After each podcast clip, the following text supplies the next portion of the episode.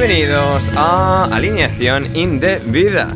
Como muerto en vida parecía Graham Potter hasta que por fin, cuando más lo necesitaban, aparecieron con su mejor versión para mandar al Dortmund a la eliminación. La misma canción, la de la Champions, escuchó por última vez esta temporada el Brujas de Scott Parker, que ya no es el Brujas de Scott Parker. Tampoco es el Benfica de Enzo Fernández, pero a ellos les basta y les sobra con lo que tienen sin él. Como sin un argentino, se quedó también el Tottenham en la recta final de su intento de avanzar, de remontar como un día el cabello de Antonio Conte. Paradójicamente fue el calvo, fue Stefano Pioli quien avanzó. Como rampante hacia la portería del PSG, el Bayern avanzó hasta que se consumó la victoria. A los 12 partidos sin perder del Brentford. Todo eso, vuestras preguntas y mucho más hoy en alineación indebida. Y para desmenuzarlo todo, es para mí un placer dar la bienvenida de vuelta al programa a Manuel Sánchez. ¿Cómo estás, Manu? ¿Qué tal, gente? Muy bien. Eh, de vuelta mucho tiempo después. A lo mejor han pasado dos meses o así, ¿no? Dos meses. Puede ser. Desde que te fuiste a México, cabrón. Desde que me fui a México, he de reconocer que no he estado los dos meses en México. Esto... la gente que me sigue en redes sociales sabe, sabe que no, que no he pasado los últimos dos meses en México. Pero bueno, eh, el maravilloso Tottenham, que decidió rechazarme la acreditación, nos ha permitido estar hoy aquí. Eh, mientras había. ¿Cuánta gente cabe en el estadio del Tottenham? ¿70.000 personas? Eh, básicamente, sí. Sí, pues mientras había 70.000 personas en el estadio del Tottenham a un grado, pasando frío, con lluvia, con nieve, etcétera, a mí el Tottenham dijo, pues no acreditamos a Manu. ¿Y quién ha salido ganando de toda esta película? Manu y los oyentes de alineación indebida. Efectivamente, efectivamente. Todos hemos salido ganando porque está como, como agua-nieve en Londres ahora, ¿no? Está como muy asqueroso todo. Sí, en mi zona había agua nieve, en otras zonas de Londres sí que estaba nevando, de verdad ya había cuajado un poquito, pero bueno, mm, mejor, no, me, me ha alegrado, mm, de verdad que o sea, ha sido las acreditaciones rechazadas más alegres de mi vida. Maravilloso, maravilloso, también está por aquí Lorenzo Manchado, ¿cómo estás Loren? Hola, muy buenas a todos. El que no se consola es porque no quiere. Manu quería ir, quería ir al Tottenham, por eso pidió la acreditación, pero... Pero yo las pido porque tengo que pedirlas, porque, porque es trabajo, no porque quiera ir a los partidos. Tampoco te has perdido. Ahora lo hablaré, tampoco te has perdido nada. Has ganado mucho. encima el partido es una mierda. Es que pues todo perfecto. Ya ves. A ver un 0-0 cutre, pues. Sí, efectivamente. Pues te quedas en casa, claro. Así es, así es. Que quien no vio un 0-0 el fin de semana al menos con el Sevilla y con el Liverpool es Juan Di Mata. ¿Cómo estás, Juan Di? Pues estaba bien hasta que me ha recordado el partido del Sevilla del sábado. Bueno, pero, pero también el del Liverpool. O sea, lo que te doy te lo quito, lo que te quito te lo doy. Te lo, me, te lo doy, lo que como, como le ha quitado Stefano Pioli la Champions al Tottenham, le ha dejado sin clasificación. pues aquí estamos. Un miércoles más, una jornada de Champions más, eh, consolidándome en la alineación indebida de los miércoles como buen canterano que cogió su sitio y que ahora está luchando por mantenerlo. Efectivamente. Y hablando de canteranos, finalmente debutando hoy en el programa es Oscar Portugal. ¿Cómo estás, Oscar? Bueno, Ander, pues aquí debutando, ¿no? Como los jóvenes del PSG que, sabe, que se abren paso entre, entre el fracaso. Pensaba que ibas a decir entre las estrellas, en plan, o sea, las grandes estrellas del PSG, pero, pero no. Madre mía. Bueno, Oscar aquí, o sea, Oscar viene bien recomendado, no solo por mí en este caso, sino por Gonzalo, por José Alcoba. Oscar, ¿sientes que te has estado forjando en la cantera de alineación indebida? Llevo dos años trabajando duro en el juvenil, ahí día tras día, insultando a gente por WhatsApp, tal. Hasta aquí hemos llegado. Y hasta, hasta aquí hemos llegado, efectivamente, efectivamente. Oscar ya, ya está en alineación indebida. O momento que se esperaba mucho en, los fueros internos del programa. Eh, pero bueno, estamos aquí. Vamos a comentar la Champions de esta, esta semana, empezando por ese partido del Tottenham Hotspur Stadium. 0-0, partido terriblemente malo entre, entre el Tottenham y el Milan. El Tottenham ante, bueno, la, gran oportunidad de, de, arreglar su temporada, su, temporada tan, bueno, aciaga, a pesar de ser cuartos, da la sensación que el Tottenham pierde cada fin de semana que juega y, hoy pues ha, se ha llevado una hostia del, bueno, del, calvo que asumió serlo y bueno, o sea, contra en este caso el calvo que no asumió serlo y bueno, que fue a los injertos y quizás esto sea algún mensaje de, la madre naturaleza.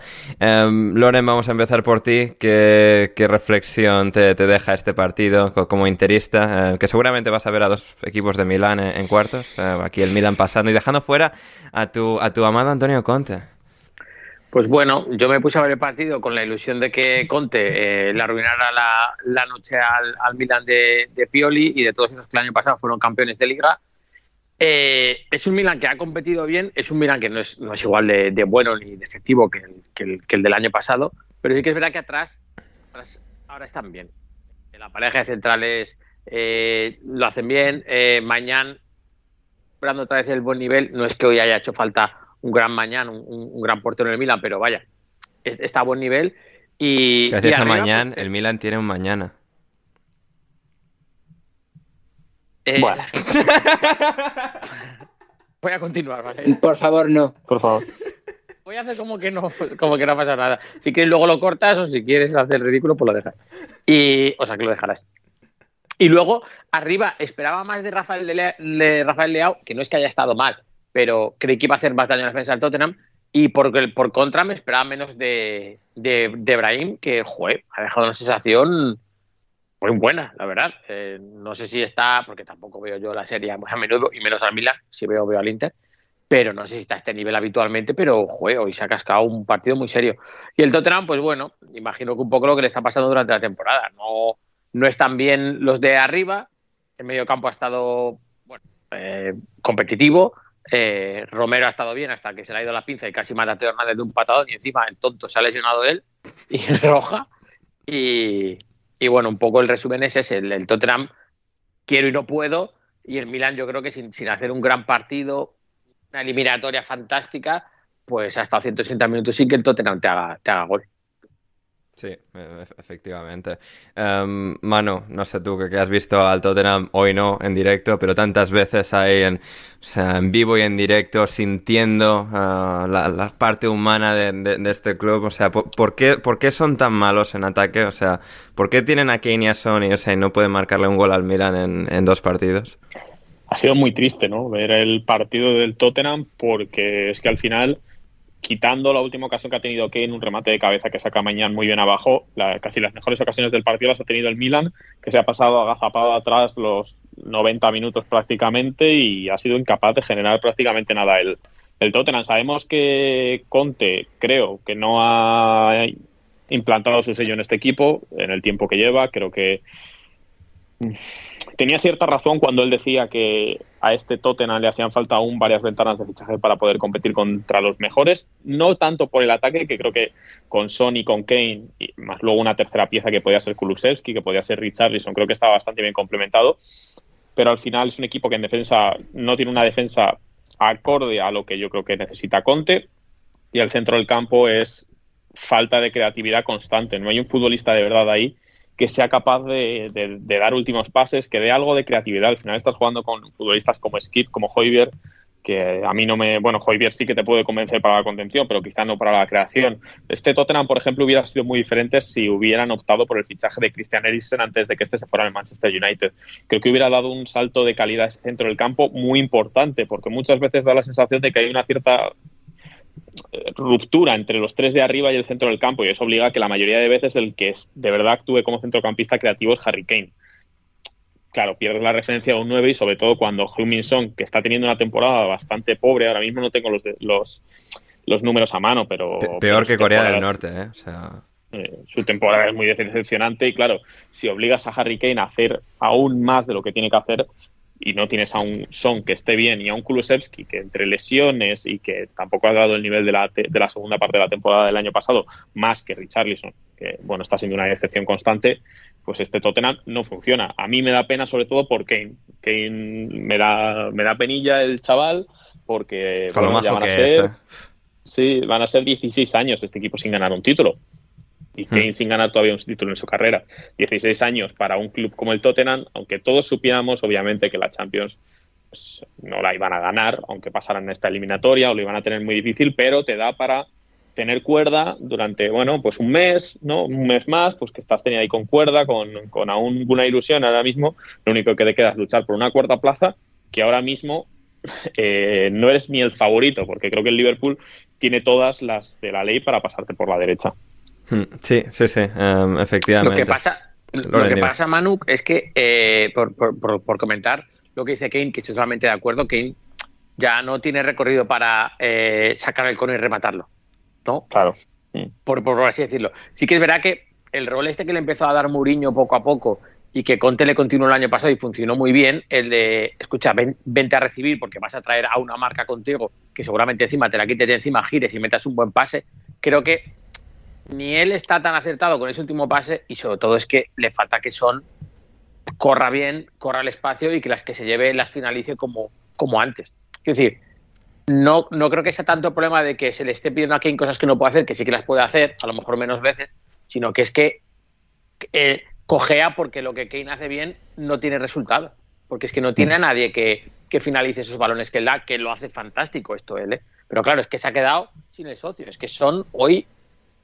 Que no le recuerdo haber hecho una jugada de peligro. O sea, es que no. A lo mejor me la he perdido. A lo mejor justo he parpadeado y me la he perdido, pero es que, es que son está fatal, vamos. Hmm.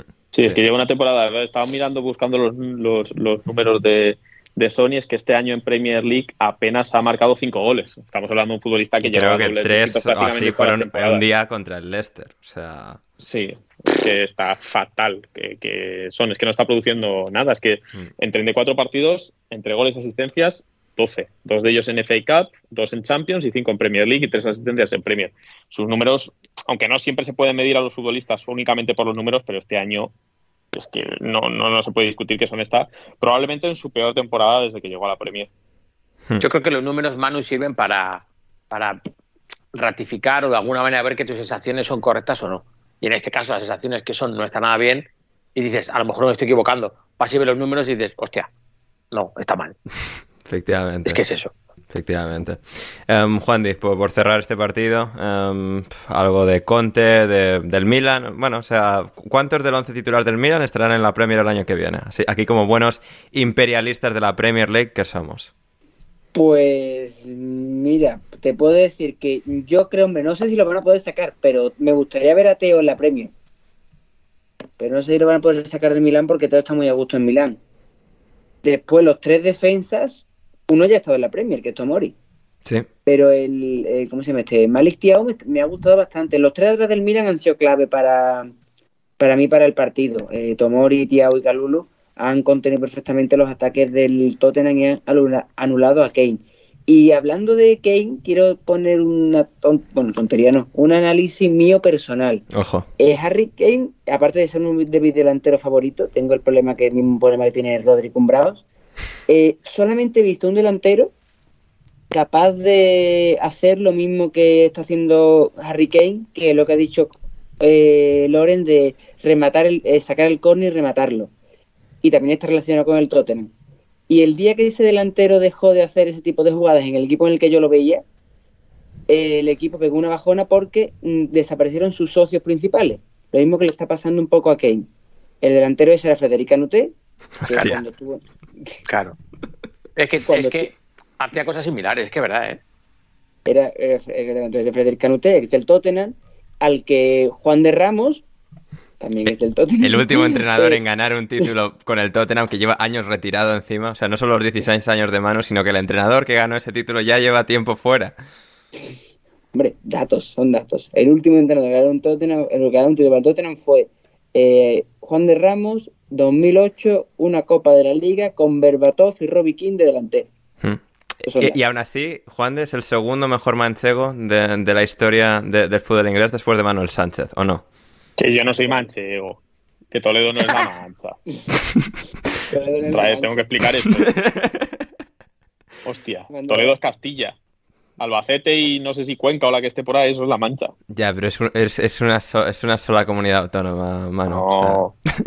No. Castilla, La Mancha. ¿no? Eres, eres manchego. No soy manchego, es que no, es que, es que no es así. A ver, cuando tú vas a votar en las elecciones, ¿qué pone? ¿Castilla-La Mancha o Madrid? Yo no voto. Pero yo estoy, estoy, de acuerdo, estoy de acuerdo con Manu, ¿eh? No, es, que, es, como cuestión de acuerdo, es que es la región. ahí estoy, que una cosa es como se llama la comunidad autónoma y otra cosa es que la región de La Mancha eh, contenga Toledo, ¿no? Claro, tú, eso. tú, tú vos, vosotros que sois muy listos, Ander y Juan, vais a León un día y les decís que son castellanos, a ver por dónde salís, ¿sabes? No, pero, a ver, no, no, bueno, o sea, o sea castellano manchego, castellano leonés, o sea... Bueno, ahí sí. Claro, claro, eso sí. A su bueno, castellano manchego sí. Bueno, pues eso, el primer castellano manchego desde Juan de. Ala. Manu, pues que hablen con rigor, ¿verdad? Claro. ¿No ha habido ningún otro castellano manchego ahí en la Premier? nadie importante, yo creo. O sea... No suena.